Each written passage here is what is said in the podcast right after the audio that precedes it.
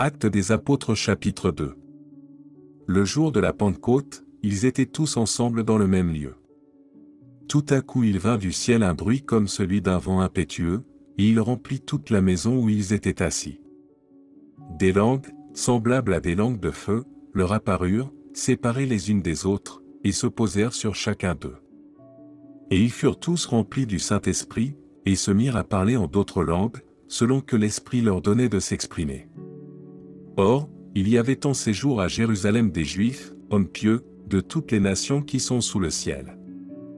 Au bruit qui eut lieu, la multitude accourut, et elle fut confondue parce que chacun les entendait parler dans sa propre langue. Ils étaient tous dans l'étonnement et la surprise, et ils se disaient les uns aux autres, Voici, ces gens qui parlent ne sont-ils pas tous galiléens? Et comment les entendons-nous dans notre propre langue à chacun, dans notre langue maternelle?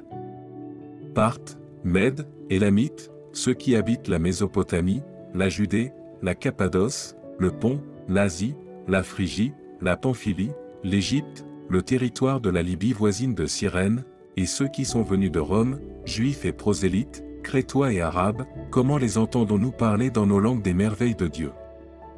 Ils étaient tous dans l'étonnement, et, ne sachant que penser, ils se disaient les uns aux autres, que veut dire ceci?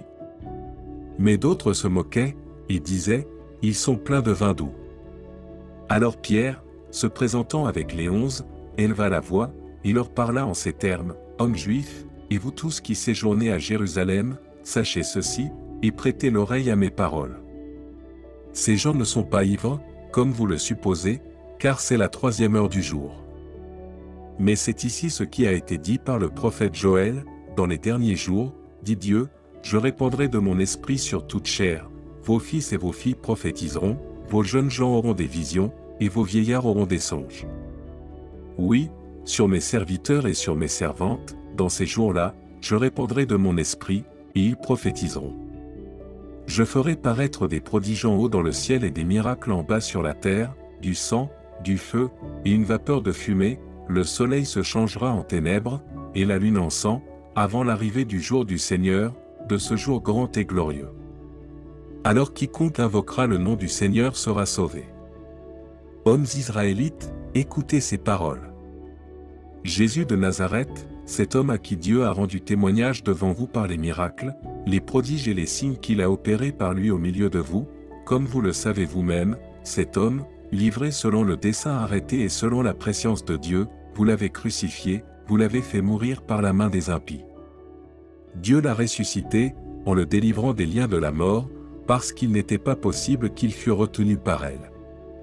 Car David dit de lui, Je voyais constamment le Seigneur devant moi, parce qu'il est à ma droite, afin que je ne sois point ébranlé.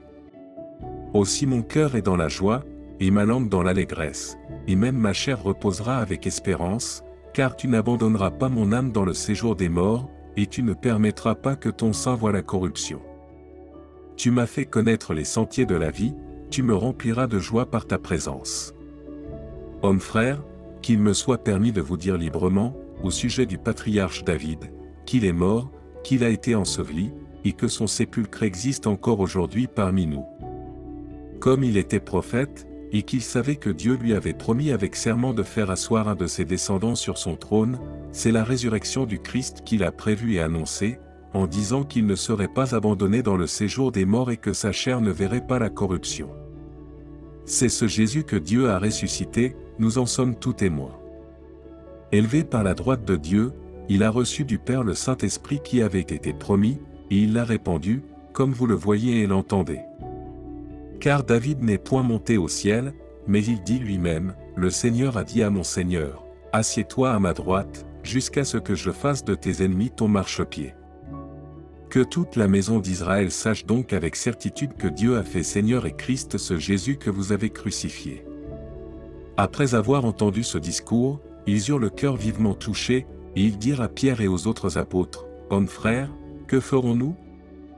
Pierre leur dit, Repentez-vous, et que chacun de vous soit baptisé au nom de Jésus-Christ, pour le pardon de vos péchés, et vous recevrez le don du Saint-Esprit.